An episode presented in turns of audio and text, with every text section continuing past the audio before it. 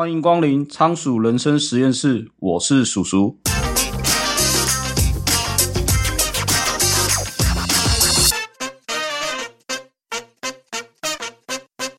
今天是我们仓鼠人生实验室的第一集。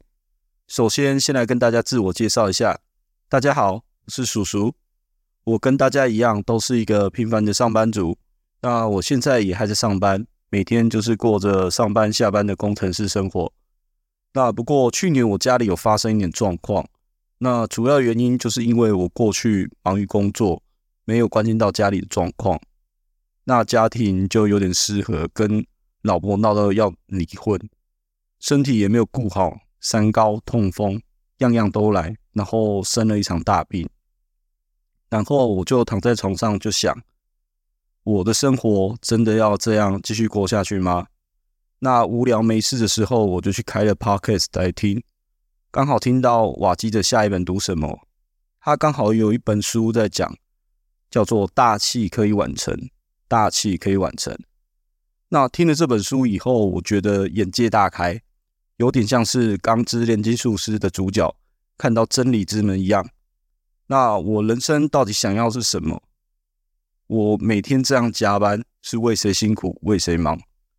我仔细想过一下，就是我现在的人生有点像一只仓鼠一样，就是整天跑来跑去，然后跑滚轮，有点跳不太出来。他听了瓦基的 podcast 之后，我就开始去看书。我后来才发现，其实啊，原来我要的很简单，我要的其实就是自由，不管是生活自由、时间的自由，还是财富上的自由。那为了要达到我的自由，我就必须开始学习如何打造我第二人生。美国的文学家爱默生有说过一句话，他说：“人的一生啊，其实就像一场实验，你实验的越多，你就会做得越好。”那看了这么多的书，学了这么多的方法，所以我就想说，来实验看看要如何打造我的第二人生。于是我就创办了仓鼠人生实验室这个网站。在实验的过程中，我想。把我的心得，还有我的一些实验方式，就是分享给大家。希望我在打造第二人生的过程中，也可以跟大家一起去成长。那这就是我想创办仓鼠人生实验室这个频道的初衷。所以啊，今天我们就来聊一下启发我的这本书《大器可以晚成》。作者叫做里奇·卡尔加德，他是富比士杂志的发行人。其实啊，他年轻的时候混得也不是很好。他有做过洗碗工、夜班保全，还有临时工。那他也是过了二十六岁以后，他才开窍，在三十四岁的时候合办戏谷第一家呃商业杂志。四十四岁的时候成为富比士杂志的发行人。四十六岁的时候啊，他还去学开飞机环游世界。那他把自身的经历啊写成这本《大器可以完成》，目的就是希望鼓励更多像他一样这样被埋没的人。希望他们能够突破自我设限，成为大器可以完成的人。那作者说啊，年少有为，其实在这个世界上算是少数的案例。你我大部分的人啊，其实都属于大器晚成的类型，只是啊，我们自己不知道而已。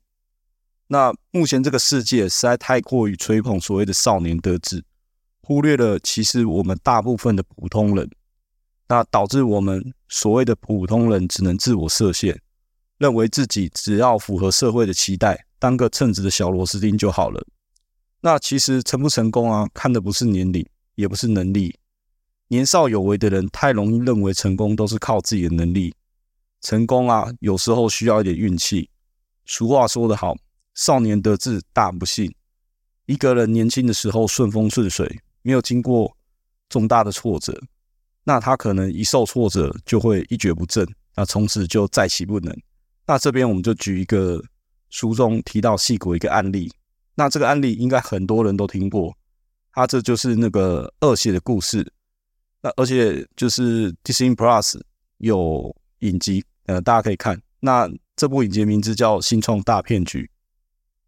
那恶血的故事主要在讲说，在二零一四年啊，有一个创办人叫做伊丽莎白霍姆斯，那他成立了一家公司。叫呃 Zeranos 开发了一个血液的检测技术。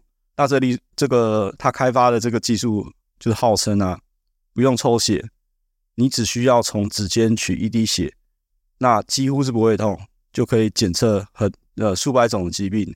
那据说这个想法是因为他从小就是很怕打针，我相信应该也很多人是很怕打针啊。那所以他希望可以创造一项技术啊，可以造福全人类，就像他的偶像贾伯斯一样。那他这个技术就其实有点类似像说血糖机。那如果有抽过血糖的人，可能就会知道，就是我们会用一支就是很细的针去取一滴血，然后把这滴血滴到血糖机上面，你就可以检查，就是你的现在血糖到底有，就是血糖指数有多高。那这个技术啊，它光听就很厉害。可是最后，他被《华尔街日报》踢爆是有问题的。那有问题就在哪里？就是今天你想要检测疾病啊，你这一滴血的血量，你检查的精准度怎么可能跟你就是我们用针筒去抽血抽一罐的血那个血量去相比？结果他被踢爆以后，不是要想办法去改善他的技术，他反而是越为了圆谎，就说更多的谎，甚至啊，他去买通媒体。想要把爆料这些消息啊给掩盖，不过因为这个火灾烧太大了，因为很多的投资人都投资下去，最后啊还是被爆了出来。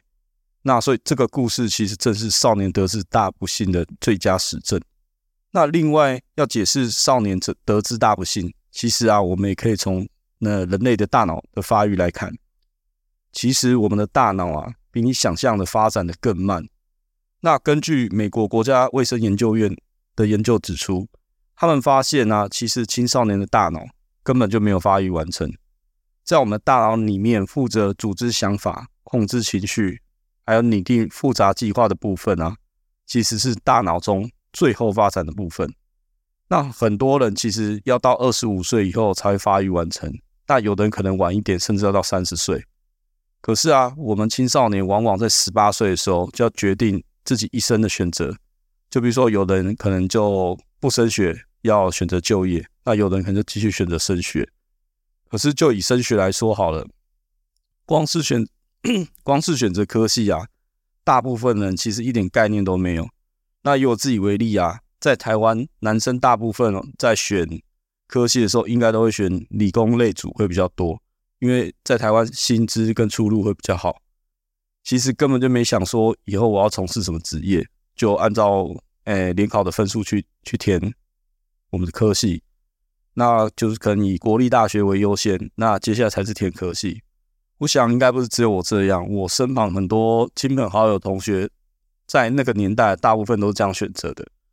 那所以所以说啊，就是既然大脑还没有发育成熟，如果这时候就尝到成功的滋味，你不要说青少年了。就像我们大人一定也会自我膨胀，会认为功劳都是靠自己的，这就是叫所谓的大头症。那他们其实不知道啊，有时候成功真的非常靠运气。你有时候会成功，真的不是因为靠你的实力，而是你刚好撞了大运。这其实是有科学根据的。那在二零二二年的那个搞笑诺贝尔奖的经济学得主，他的题目就是从数学上解释为什么成功的人往往不是最有才华的人，而是最幸运的人。那这个研究啊，真的蛮有趣的。他用数学模型模拟出了一个宇宙。哦，那这宇宙里面有设定，一开始有一千个人，那每个人初始的位置都是随机的，能力值也是随机分配的。然后就是在这个游 游戏里面，人是不会动的，就有点像是你在玩线上游戏，被随机放到不同的新手村，只是你只能原地不动。那一开始每个人手上都有十块钱，研究就是要测试到最后啊，谁会最有钱？那就像游戏里面，我们可能会遭遇到怪物啊，打赢可以赚钱，那打输就死掉。不过这个宇宙啊，它比较简单，它就是会随机出现所谓的红灯跟绿灯。出现红灯的时候啊，就是，哎，很公平，所有人的钱一律减半。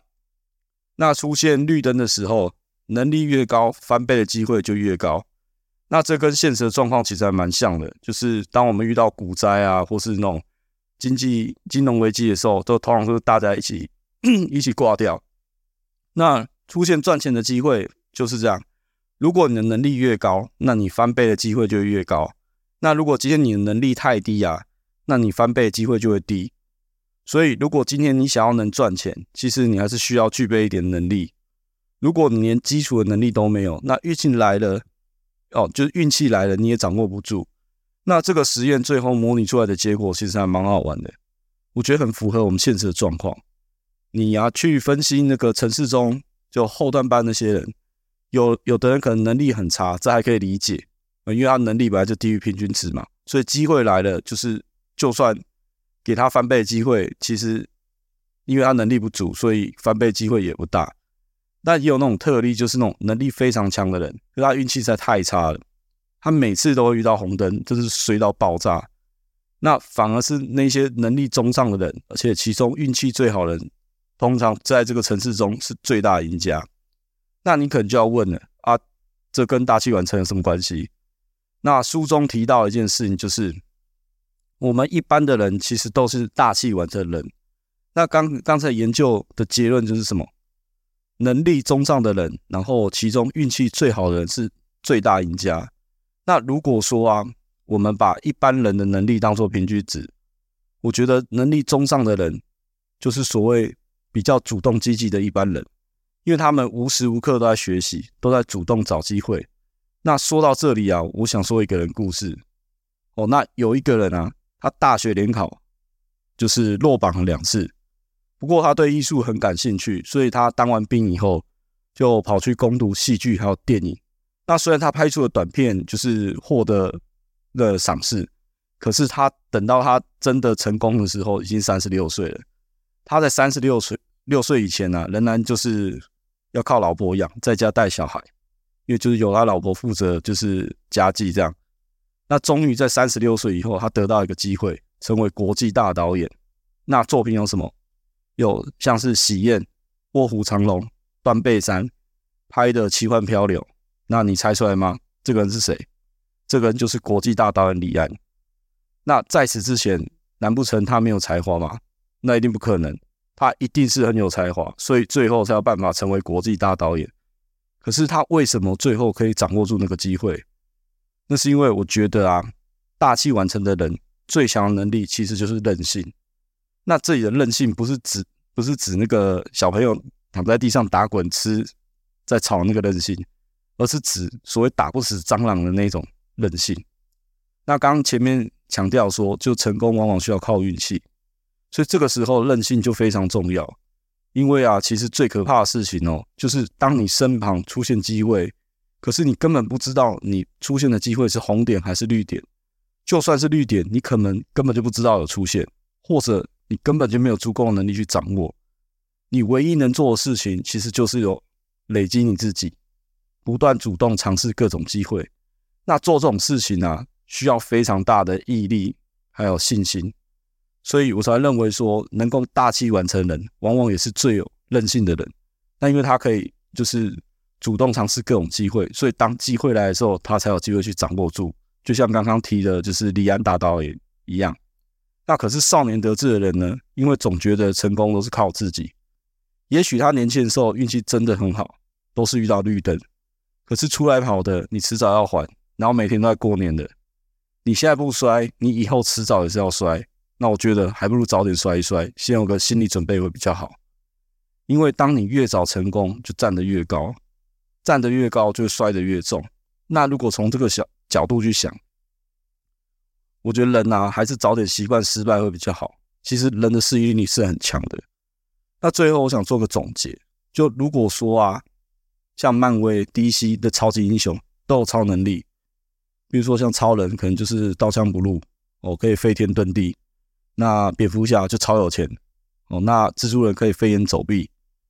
那我认为就是我们一般人大器晚成的人，我们的超能力是什么？就是任性。但韧性这是一个可以趋吉避凶的超能力，这是一个可以让你成功的超能力。所以啊，你我看似是普通人，可是我们一点都不普通。因为年少有成只是个案，我们大部分的人都是大器晚成的人，只是你自己不知道而已。那这本书呢，大器可以完成，我想送给跟你我一样的普通人。那书中有有一句话，我觉得说的非常好。他说啊，成功永远不嫌晚，任何年纪任何人生阶段，我们都能够发光发热。你一定要相信你自己。你要做的就是持续学习，主动尝试各种机会。那这本书可以激励我，相信也可以激励你。那今天节目就先到这边。如果喜欢我们的分享，你可以在下方留下你的五星评论，或可以赞助我，请我喝一杯咖啡。连接在下方资讯栏。你的小小支持对我来说就是大大的鼓励。我是鼠鼠，仓鼠人生实验室，我们下次见，拜拜。